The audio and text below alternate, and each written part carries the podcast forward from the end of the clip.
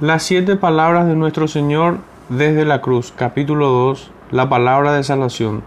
Entonces Jesús le dijo, De cierto te digo que hoy estarás conmigo en el paraíso. Lucas 23, 43. La segunda palabra desde la cruz se habló en respuesta a la petición del ladrón que moría en un madero al lado de nuestro Señor. Antes de considerar las palabras del Señor, examinaremos primero lo que las ocasionó. No fue un accidente ni mera casualidad que el Señor fuera crucificado en medio de dos ladrones. No hay casualidades ni coincidencias en un mundo gobernado por Dios. Este fue un día tan importante en la historia del mundo que estoy seguro que cada detalle fue planeado minuciosamente. Dios presidía con autoridad en aquel escenario sangriento, sin duda. Desde la eternidad había determinado la manera y el momento en que su Hijo moriría. Nada se hizo por coincidencia ni por capricho del hombre. Todo lo que Dios había ordenado se cumplió exactamente como lo había ordenado. Lo que hizo el hombre fue precisamente lo que Dios determinó que se hiciera. Hechos 4:28. Cuando Pilatos dio la orden de que nuestro Señor fuera crucificado entre dos ladrones, estaba cumpliendo el decreto eterno de Dios sin siquiera saberlo. Setecientos años de que este oficial romano diera tal orden, Dios había declarado por medio de Isaías que su Hijo habría de ser condenado entre los transgresores. Isaías 53:12. Cuán improbable había sido esta declaración para los lectores veterotestamentarios, que el santo de Dios fuera contado entre los malhechores, que el que con su propio dedo había inscrito la ley sobre la piedra fuera contado entre los transgresores de la ley que el Hijo de Dios fuera ejecutado entre los criminales. Esto parecía totalmente inconcebible. Sin embargo, es exactamente lo que sucedió. Ni una palabra de Dios es falsa, ni una errónea. Para siempre, oh Jehová, permanece tu palabra en los cielos. Salmo 119, 89. Así como el Señor decretó, así como anunció, así mismo aconteció. ¿Por qué decretó Dios que su Hijo fuera crucificado entre dos ladrones? Ciertamente Dios tuvo una razón, una buena razón, una razón eterna. Aunque la podemos discernir o no, Dios tuvo una razón. Dios no actúa al azar ni por capricho, tiene un propósito bondadoso en todo, pues todas sus obras son decretadas en la sabiduría infinita en este caso particular podemos aseverar varias hipótesis acerca del propósito de Dios. ¿Será que nuestro Señor fue crucificado entre dos ladrones con el fin de demostrar la profundidad de la vergüenza a la cual descendió por nuestra causa? En su nacimiento fue rodeado de bestias y ahora en su muerte es rodeado con lo ínfimo de la humanidad. ¿Será que nuestro Señor fue crucificado entre dos ladrones con el fin de mostrar la posición que ocupó en sacrificio por nuestro pecado? Tomó ese lugar, pero allí deberíamos de haber estado usted y yo, lector, el lugar de la vergüenza, el lugar de los transgresores, el lugar de los criminales condenados a la muerte.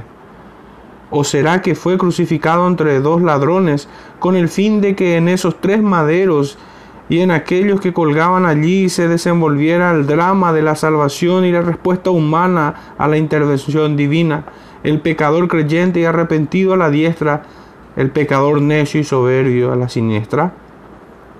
Otra lección importante que podemos extraer de la crucifixión de Jesús entre dos ladrones, uno que lo aceptó y otro que lo rechazó, tiene que ver con la soberanía de Dios los dos malhechores fueron crucificados juntos. Ambos atestiguaron toda la pasión de Cristo. Ambos eran viles entre los viles. Ambos sufrieron de forma aguda. Ambos estaban muriendo y ambos necesitaban del perdón de Dios. Sin embargo, uno murió en sus delitos y pecados. Murió como vivió, endurecido e impenitente. El otro se arrepintió de su maldad, creyó en Jesús clamó por su perdón y terminó en el paraíso. ¿Cómo podemos dar cuenta de estas respuestas diametralmente opuestas sino por la soberanía de Dios? Observamos exactamente lo mismo hoy en día. En las mismas circunstancias y bajo las mismas condiciones, uno se arrepiente y el otro se endurece.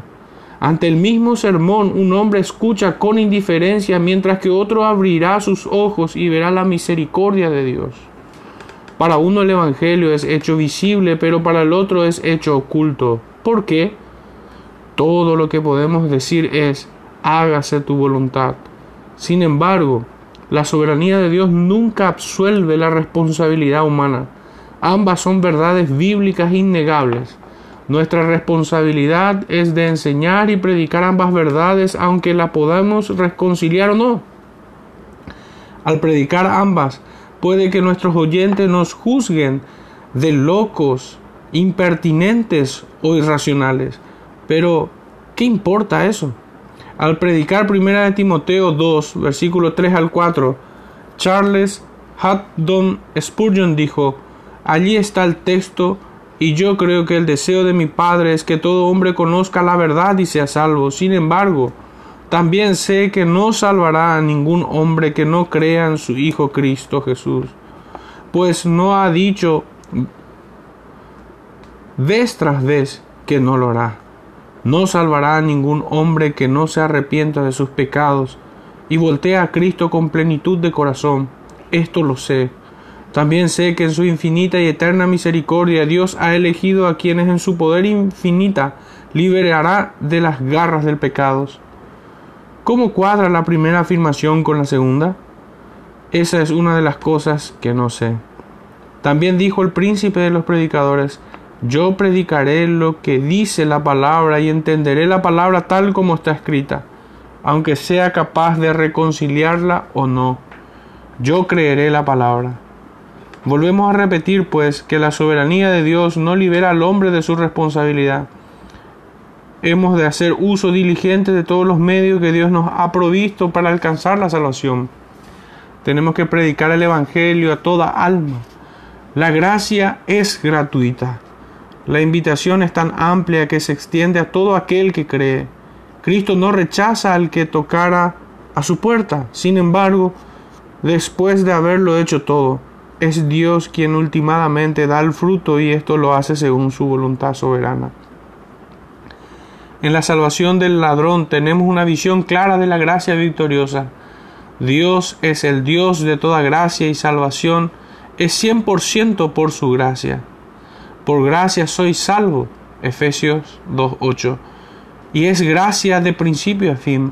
Por gracia se planificó la salvación, por gracia se proveyó la salvación y por gracia es que los elegidos vencen el corazón endurecido, la voluntad obstinada y la mente enemistada con Dios. Es sólo por gracia que un hombre puede llegar a ser salvo. La gracia inicia la salvación, la gracia hace que la salvación permanezca y la gracia nos lleva a la gloria venidera. La salvación por la gracia por la gracia soberana, irresistible y libre. Se ilustra en el Nuevo Testamento con ejemplos y como precepto. Los dos ejemplos más sorprendentes tal vez sean el de Saulo de Tarso y el del ladrón. El caso de este último es, de hecho, más llamativo que el anterior. En el caso de Saulo, quien después se convertiría en Pablo, el apóstol a los gentiles, hubo un carácter moral ejemplar desde antes de la, de la conversión. En sus últimos años Pablo escribió acerca de su condición antes de la conversión. Era un fariseo de fariseos, minucioso en sus hábitos, correcto en su comportamiento, moralmente. Su carácter era sin mancha. Después de la conversión, su vida cambió y su justicia no fue moral, sino una justicia basada en el Evangelio, motivado por el amor de Cristo dedicó el resto de su vida a la proclamación del Evangelio y a la edificación de los santos. Sin duda, todos estarán de acuerdo en que Pablo vivió la vida cristiana como ningún otro y que su devoción a nuestro Señor no ha sido igualado en dos mil años. Pero el caso del ladrón es totalmente opuesto. No hubo una vida moral antes de la conversión, tampoco hubo una vida de servicio y devoción después de la conversión. Antes de la conversión no respetaba ni la ley de Dios ni la ley del hombre. Después de su conversión murió antes de que pudiera servir al Señor. Hago énfasis en esto porque son precisamente estas dos cosas a las que la gente suele atribuir erróneamente la salvación. A la vida moral o a la vida de devoción. Se dice que debemos de desarrollar un carácter noble y recto ante Dios para que nos, puede, nos pueda aceptar. Se dice además que después que nos haya recibido debemos vivir una vida ejemplar para mantener la salvación. Estas son las buenas obras a las que a menudo se atribuye la salvación. Sin embargo, el ladrón no tuvo ninguna buena obra. Por lo tanto, la única y exclusiva forma en la que él puede haber sido salvo es a través de la gracia soberana. La salvación del ladrón también arrebata otro argumento carnal que sirve para robarle a Dios la gloria de su gracia en la obra redentora en vez de atribuir la salvación del alma perdida a la gracia inigualable de Dios, algunos que dicen ser cristianos intentan atribuirla a las influencias, los instrumentos o las circunstancias humanas. Se piensa que la salvación se debe principalmente a las palabras de los cuentos del pastor o por la tenacidad en las oraciones de los creyentes. No nos equivoquemos en este punto. Es cierto que Dios se complace en utilizar varios medios en la conversión de los pecadores. Es cierto que con frecuencia bendice nuestras oraciones y nuestros esfuerzos de llevar al pecador a los pies de Cristo. Pero Dios no es limitado por estas cosas. No es limitado por los instrumentos humanos. Su gracia es todopoderosa y cuando a Él le complace puede utilizar esa gracia para salvar a pesar de la falta de instrumentos humanos y frente a condiciones y circunstancias que no favorecen la conversión. Esto fue exactamente lo que sucedió con el ladrón. La conversión del ladrón ocurrió cuando, según las apariencias humanas, Cristo había perdido todo poder y toda autoridad. La idea de que un hombre clavado en un madero pudiera salvar a otros en vez de salvarse a sí mismo es una locura. Este ladrón acompañó a Jesús por las calles de Jerusalén y lo vio hundirse bajo el peso de la cruz. Lo más probable es que ese día fue la primera vez que vio al Salvador. Y cuando lo vio, lo vio en toda su humillación. Lo vio azotado y vencido por sus enemigos. Sus amigos lo habían abandonado. La opinión pública se levantó en su contra. La crucifixión fue considerado inconsistente con el oficio de Mesías. Su condición humilde fue una piedra de tropiezo para el judío. Su muerte intensificó la duda y la incertidumbre del judío. Aun aquellos que creían en él comenzaron a dudar ante la crucifixión. No hubo ni siquiera uno de esa multitud que dijera, es aquí el Cordero de Dios que quita el pecado del mundo. Y aun así, no obstante, todos estos obstáculos, el ladrón vio a Jesús y discernió en él su señorío y su poder redentor. ¿Cómo pudo este ladrón ver lo que los mismos discípulos no veían? No podemos dar otra respuesta a esta pregunta más que por la intervención divina y la operación sobrenatural. La fe que el ladrón tuvo en Cristo ese día fue un milagro de la gracia. Debemos anotar que la conversión del ladrón tuvo lugar antes de los sucesos milagrosos de aquel día. El ladrón clamó, Señor, acuérdate de mí, antes de la hora de las tinieblas y antes del grito triunfal consumado es. Clamó a Jesús en fe antes de que la tierra temblara y antes que el centurión admitiera que verdaderamente este es el Hijo de Dios.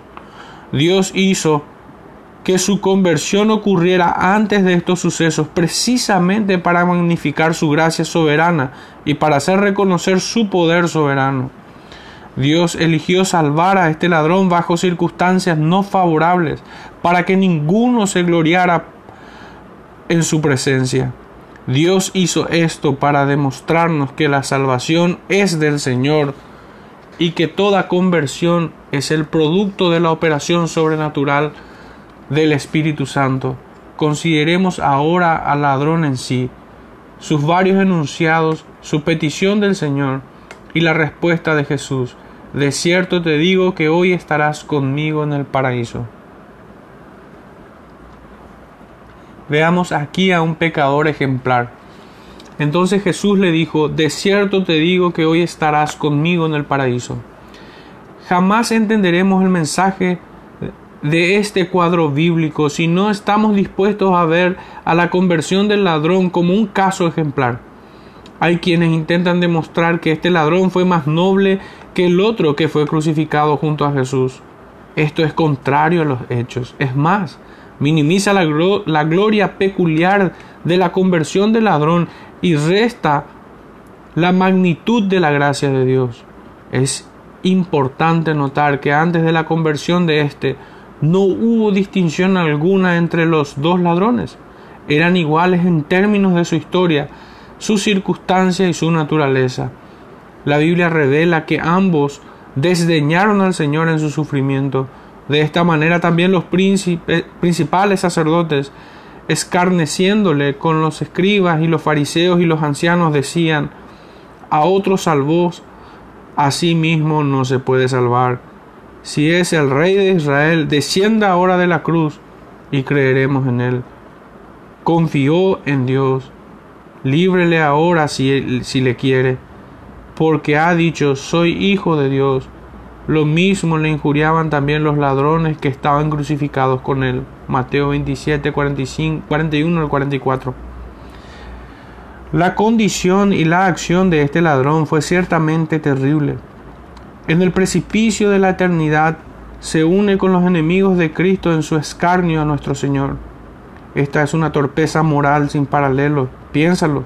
Un hombre en el lecho de la muerte denigrando al Señor en su sufrimiento la depravación del hombre, la enemistad nativa de la mente carnal en contra de Dios.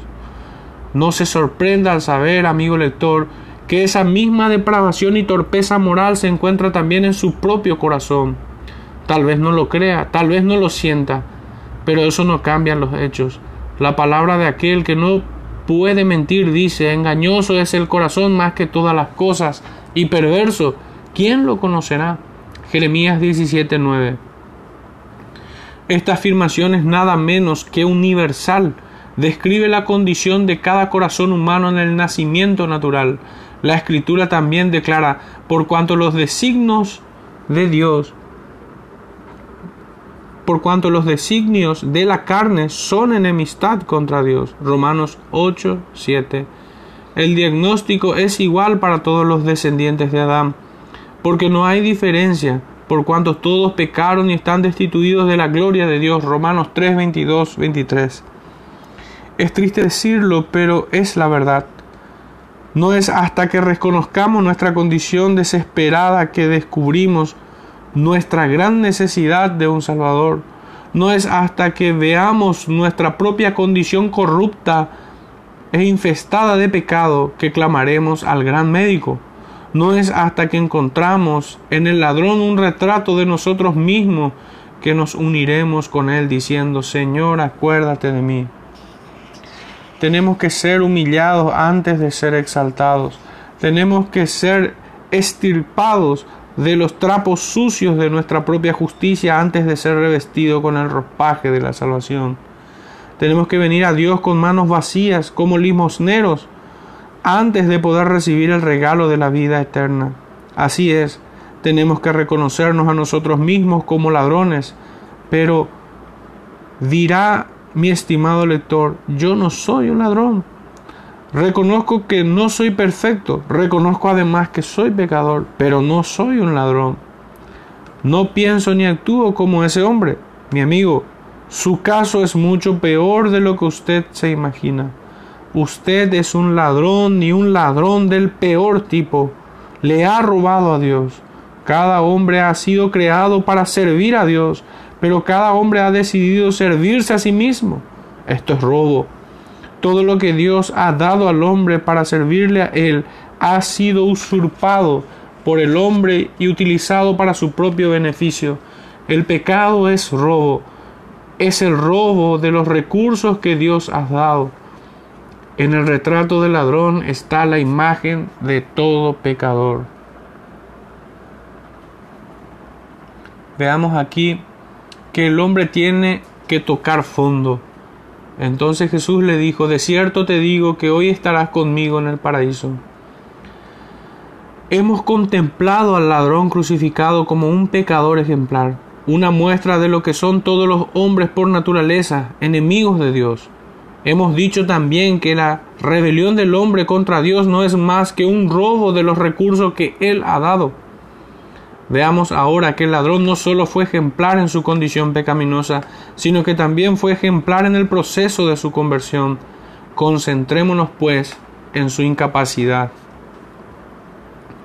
Veamos a nosotros mismos como pecadores perdidos no es suficiente. El reconocimiento de nuestro estado de depravación total es solo el primer paso en la conversión.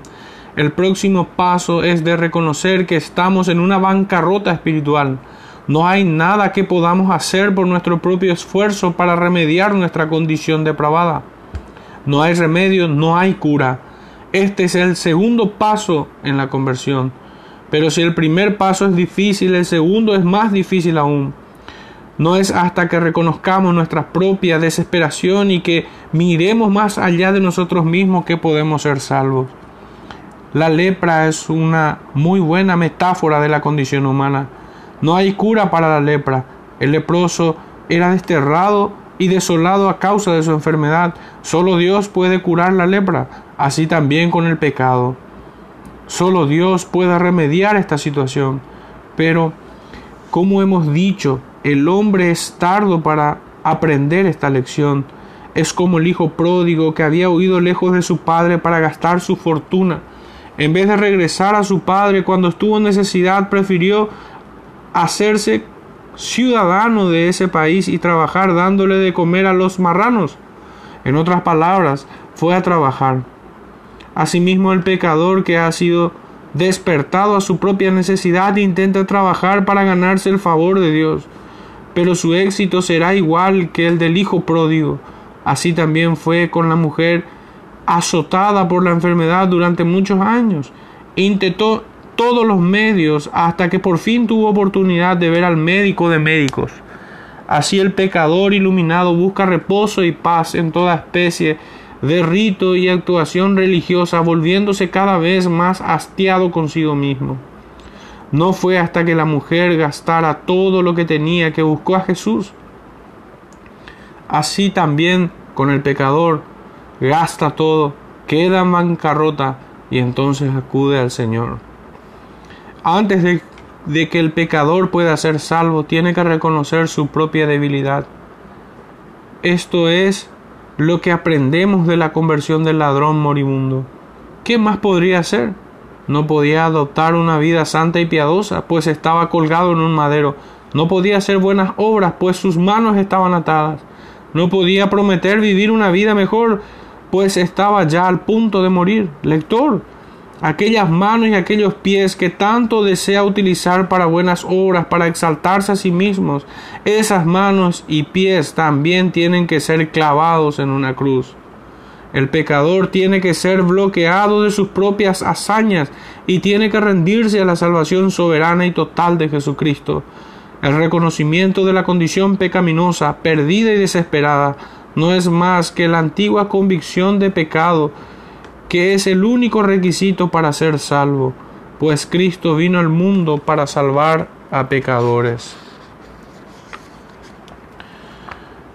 Veamos aquí el significado del arrepentimiento y la fe.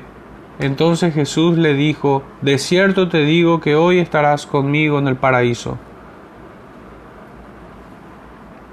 El arrepentimiento puede considerarse de varias maneras. Incluye un cambio de parecer acerca del pecado, una tristeza a causa del pecado y un rehuso de pecar. Pero el arrepentimiento es más que esto. En verdad el arrepentimiento es el reconocimiento de nuestra condición perdida, es el descubrimiento de nuestra ruina, es el juicio y la condena de nosotros mismos, es el reclamo de nuestro estado perdido. El arrepentimiento es menos un proceso intelectual y más la activación de la conciencia en la presencia del Dios verdadero y real.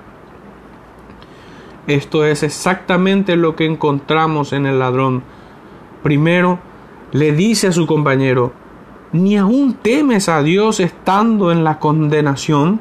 Lucas 23:40. Poco antes se había sumado a aquellos quienes escarnecieron al Señor, pero el Espíritu Santo obró en él y su conciencia se activó en la presencia de Dios. Fíjense que no preguntó, ¿no temes al castigo? sino que preguntó, ¿no temes a Dios? Ve a Dios como el juez. Y luego dice, nosotros a la verdad justamente padecemos, porque recibimos lo que merecieron nuestros hechos, mas éste ningún mal ha hecho. Lucas 23, 41. Aquí vemos que reconoce su propia culpabilidad y la justicia de su condena. Se condena a sí mismo, se autosentencia, no busca excusas, no se exentúa. Reconoce que es transgresor y que por eso merece todo el castigo que se le ha otorgado. Lector, ¿ha tomado usted de esta postura ante Dios? ¿Le ha confesado abiertamente sus pecados? ¿Se ha condenado a sí mismo? ¿Ha liberado usted en su propia sentencia? ¿Ha reconocido que lo que merece es nada menos que la muerte? Cristo vino al mundo para salvar a pecadores, vino a salvar a los pecadores que se reconocen como tales, vino a salvar a aquellos que, se que aceptan su condición de pecador ante un Dios infinitamente justo. El arrepentimiento del ladrón se acompañó de fe en el Señor Jesucristo. Al contemplar la fe de este ladrón podemos notar primero que su fe tenía una base en la razón, Hemos anotado anteriormente la soberanía de Dios y la gracia irresistible y victoriosa que fueron mostrados en la conversión del ladrón. Ahora vemos otro lado de esta verdad, un lado que no contradice lo que hemos dicho anteriormente, sino que lo complementa y suplementa. Las escrituras nos enseñan que si Dios ha elegido a alguien, que esa persona será salvo aunque crean o no. Eso es una conclusión falsa elaborada por aquellos quienes niegan la verdad. No, las escrituras enseñan que el mismo Dios que predestinó el fin también predestinó los medios. El Dios que declaró la salvación del ladrón moribundo también cumplió su declaración al darle al ladrón la fe necesaria para creer. Esto es lo que enseña 2 Tesalonicenses 2.13. Pero nosotros debemos dar siempre gracias a Dios respecto a vosotros, hermanos amados por el Señor de que Dios os haya escogido desde el principio para salvación mediante la santificación por el Espíritu y la fe en la verdad. Su fe se basó en la palabra de Dios, la palabra que colgaba encima de la cruz de Cristo. Este es Jesús, el Rey de los judíos. Poncio Pilato había colocado esa inscripción en desdén, pero era la verdad y después de que lo escribió, Dios no permitió que lo cambiara. Esa inscripción fue llevado por Jesús a lo largo del camino del Calvario, y el ladrón lo leyó. Y la intervención divina le abrieron los ojos y le abrieron el entendimiento y supo que era la verdad. Su fe aprendió a que Jesús es el Señor. La fe siempre depende de la palabra de Dios escrita. Antes de que el hombre pueda creer en Jesús, tiene que saber que Jesús es el Cristo. A menudo se hace una distinción entre la fe de la cabeza y la fe del corazón. Esta es una distinción de vida real y vital. A veces se dice que la fe de la cabeza carece de valor, pero esto es necedad. Tiene que haber fe de la cabeza si hay fe del corazón tenemos que creer intelectualmente antes que podamos creer en el Señor para salvación. Esto lo vemos en conexión con el pagano. El pagano no cree intelectualmente, por lo tanto no puede ser salvo. Es un lugar común decir que la fe de la cabeza no puede salvar ni no viene acompañado, si no viene acompañado de una fe del corazón. Pero al mismo tiempo la verdad es que una fe del corazón no puede existir sin una fe de la cabeza. ¿Cómo pueden creer aquellos que no han escuchado de Él? Es cierto que se puede creer acerca de Dios sin creer en Dios, pero no se puede creer en Dios sin primeramente creer acerca de Él. Y así fue con el ladrón. Lo más probable es que jamás había visto a Jesús antes de ese día. Sin embargo, vio la inscripción que testificaba acerca de quien era Jesús y el Espíritu Santo. Usó esa inscripción con la base de su fe. Decimos pues que su fe en primera instancia fue una fe de la cabeza.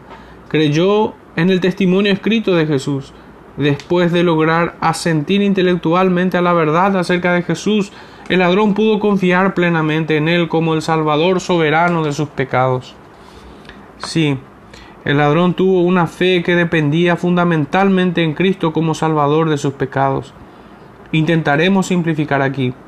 Un hombre puede creer intelectualmente en Jesús y estar aún perdido. Puede creer en el Cristo de la historia y esto no le ayuda.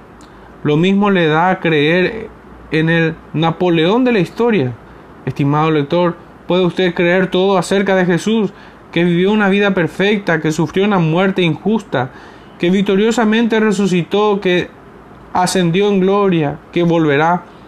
Pero esto no constituye una base de la salvación. La fe del Evangelio es una fe que confía en el Señor. La fe salvadora es más que una opinión correcta o una secuencia lógica apropiada. La fe salvadora trasciende la razón. Mire de cerca a este ladrón. ¿Fue razonable que Cristo se fijara en él?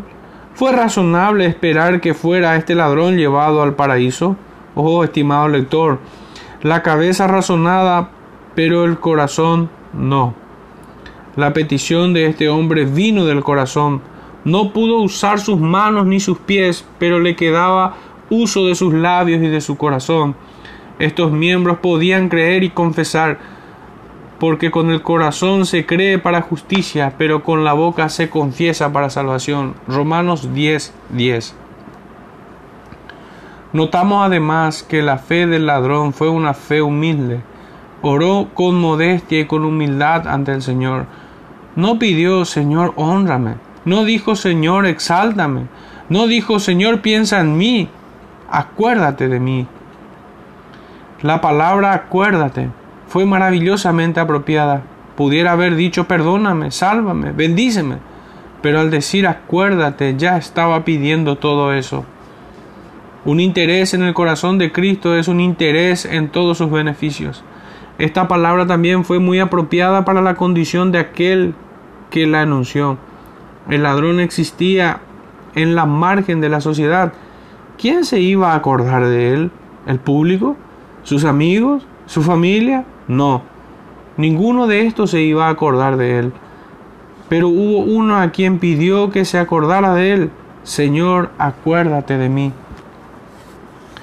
Finalmente, notamos que la fe del ladrón fue una fe de valor. Tal vez este aspecto de la fe del ladrón no sea obvio. Veámoslo con más detenimiento. Los ojos del público estaban clavados en aquel que ocupaba la cruz central. Este fue el objeto del escarnio de las masas. Este es el motivo de la burla y del desdén. Cada facción de esa multitud se sumó al abuso y al escarnio de nuestro Señor. Según Mateo, todos los que pasaban lo insultaban junto con los sumos sacerdotes, los ancianos y los escribas. Según Lucas, los soldados también se burlaban de él. Por eso es fácil entender cómo los ladrones también se sumarían a esa burla. Sin duda los sacerdotes y los escribas se deleitaban en la burla que los ladrones le hacían a Jesús. Pero de repente hubo un cambio. En vez de continuar con la burla, el ladrón se voltea y mira a su compañero reprendiéndole y diciendo, Este hombre no ha hecho nada malo. Y así este ladrón condenó a toda la nación judía. Pero además no es que simplemente reconoce la inocencia de Cristo, sino que también lo declara rey. Hoy hablamos del valor que se requiere para testificar en público de Jesús. Imagínate el valor que tuvo este ladrón. Veamos aquí un caso maravilloso de iluminación especial.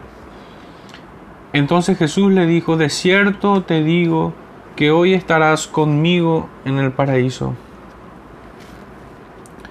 El progreso de este hombre en aquellas últimas horas es grato. Su crecimiento en gracia y en el conocimiento del Señor asombra. De las pocas palabras que anunció en ese momento podemos discernir siete lecciones que él había aprendido del Espíritu Santo.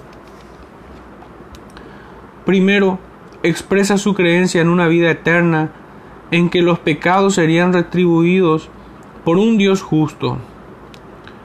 ¿No temes a Dios? Con esta pregunta se dice todo.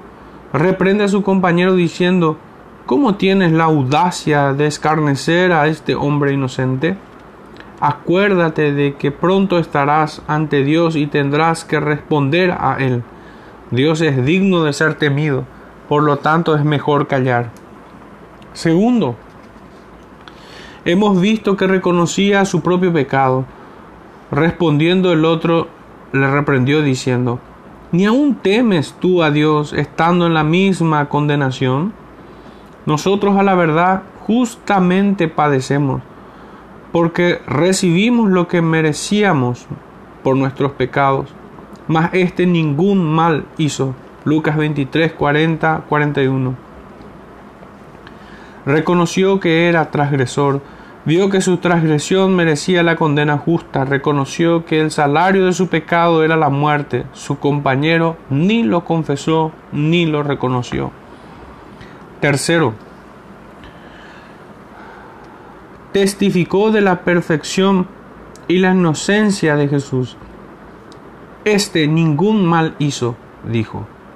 Aquí anotamos los esfuerzos de Dios en que se reconociera y proclamara el carácter puro y sin mancha de su Hijo. Esto lo vemos en especial en los últimos momentos de la vida de Cristo, dijo Judas. He traicionado a sangre inocente. Poncio Pilato declaró, no encuentro falla en él. La esposa de Pilato dijo, libérate de este hombre justo. Y ahora que está colgado en un madero, Dios abre los ojos del ladrón para que él también declarara la perfección y la justicia de su Hijo. Cuarto, no solamente reconoció la humildad perfecta de Jesús, sino que también confesó al Dios Trino, Señor, acuérdate de mí. Clamó, qué petición más maravillosa, el Salvador colgado en un madero el objeto del odio de los judíos, el blanco de la burla y el escarnio de la multitud insensata. El ladrón había escuchado los desafíos cínicos de los sacerdotes. Si en verdad eres el Hijo de Dios, bájate de esa cruz. Vio también que Jesús no respondió, pero por fe y no por vista el ladrón reconoce y confiesa la deidad de Jesús. Quinto, creyó que Jesucristo es el Salvador había oído a Jesús cuando oró por sus enemigos diciendo, Padre, perdónalos porque no saben lo que hacen. Esta pequeña oración en realidad fue un sermón señalado, señalando el verdadero carácter de Jesús. El gemido del ladrón, Señor, acuérdate de mí, era también el gemido, Señor, sálvame. Esto implica nada menos que la fe en el Señor Jesucristo como Salvador. Sexto, mostró su fe en el señorío de Jesucristo. Cuando entres en tu reino, reza su petición. Esta, esta también es una palabra maravillosa. Las circunstancias externas negaban rotundamente el señorío de Cristo. En vez de estar sentado en, en un trono, estaba colgado en un madero. Su frente estaba adornado de espinas, en vez de un alabado y exaltado fue humillado entre los transgresores. A pesar de todo esto, Jesús siguió siendo Rey y Señor, Rey de los judíos. Mateos 2.2. Finalmente, miraba hacia el futuro, a la segunda venida de Cristo, cuando vengas, dice. Miraba más allá del presente hacia el futuro. Vio más allá del sufrimiento para divisar la gloria detrás de la cruz el ojo de fe miraba la corona. En esto fue el ladrón primero que los apóstoles, pues la incredulidad les había cegado. ¿Y cómo podemos explicar la inteligencia espiritual de este ladrón moribundo? ¿Cómo supo tales cosas acerca de Cristo? Se puede explicar únicamente a través de la influencia divina. El Espíritu Santo le enseñó todas estas cosas. Qué gran ilustración de cómo las cosas espirituales se esconden de los sabios y prudentes, pero se revelan a los sencillos y humildes. Veamos aquí que Cristo es el Salvador. Jesús le dijo, de cierto te digo que hoy estarás conmigo en el paraíso. Las cruces estaban apenas a unos pies de distancia y no tardó nuestro Señor en escuchar el clamor del ladrón penitente. ¿Cuál fue su respuesta? Pudiera haber dicho, tu destino tú mismo te lo has forjado. Pudiera haber dicho, eres un vil ladrón y la muerte es lo que mereces. Pudiera haber dicho, lo has dejado para el último. Me tenías que haber buscado antes. Pero la realidad es que Jesús había prometido que aquel que lo buscaba no sería negado. Esto lo comprueba en este instante. El Señor no se fijó en los reproches que le hacían la multitud, tampoco respondió a las amenazas de los sacerdotes. Pero la, oración de este ladrón, contrito y creyente, sí le cautivó la atención en ese mismo instante estaba luchando contra de las fuerzas de las tinieblas y soportando la carga de los pecados del mundo. Pensaríamos que en esa situación no se molestaría para atender al clamor de un ladrón. Ah, pero no hay un mal momento para venir ante el Señor en arrepentimiento. Hoy es el día de la salvación Inmediatamente le responde y esa respuesta reconforta al pecador como solo Jesús puede. La salvación del ladrón arrepentido demuestra no solo que Jesús está presto para salvar, sino que también tiene el poder para salvar. El Señor Jesucristo no es un salvador débil, gloria a Dios. Él puede salvar a todos aquellos que vienen en pos de Él. Esta verdad se demostró claramente en la cruz del Calvario. Cuando el ladrón clamó, Señor, acuérdate de mí, Jesús estaba en una agonía indescriptible, pero aún así tuvo el poder para salvar su alma de la muerte y abrirle las puertas del paraíso. No hay que dudar nunca del poder ni de la suficiencia infinita de nuestro Señor. Si Jesús pudo salvar colgado de un madero, ¿cuánto más puede salvar resucitando, resucitado y sentado a la diestra de Dios? La salvación del ladrón demuestra que Jesús está dispuesto a salvar a todo aquel que viene en pos de él. Así como Cristo recibió a este ladrón penitente, así también recibe a todo el que lo busca. Este ladrón no estaba fuera del alcance de la misericordia divina. Ninguno que responde a la invitación de Jesús lo está. El Hijo del Hombre vino a buscar y a salvar lo que se había perdido. Lucas 19:10. El Evangelio de Cristo es poder de Dios para todo aquel que cree. Romanos 1.16. No hay límites ni fronteras para la gracia de Dios. Aún para el mayor de los pecadores se ha dado un Salvador. Primera de Timoteo 1.15. Aún aquellos que estén en el lecho de la muerte pueden ser salvos. Personalmente creo que son muy pocos los que se salvan en el lecho de la muerte. Es la cúspide de la necedad postergar la salvación hasta el último momento pues no hay garantía que habrá tal oportunidad. Muchos mueren repentinamente, sin oportunidad para clamar a Cristo.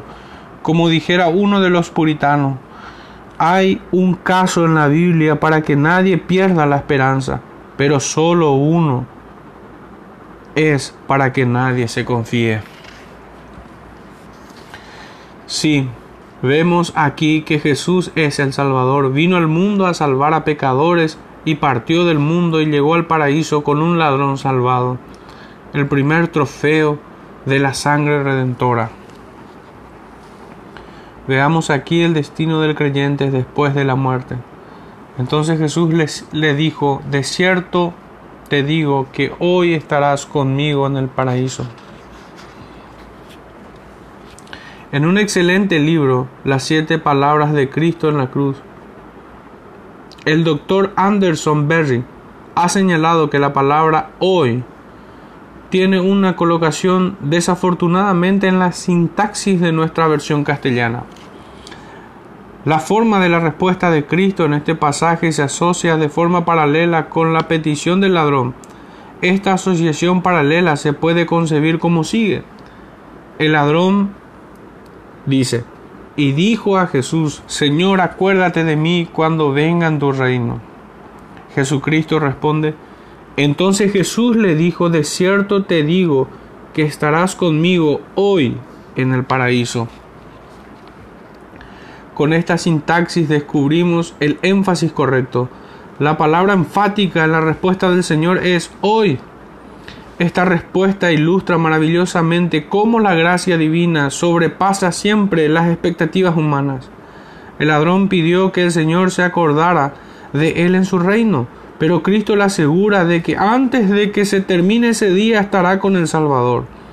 El ladrón pidió ser reconocido y aceptado en un reino terrenal, pero Cristo le da acceso y entrada al paraíso. El ladrón pide que Jesús se acuerde de él, pero Cristo declara que estará con él. Así es que Dios siempre sobrepasa nuestras expectativas.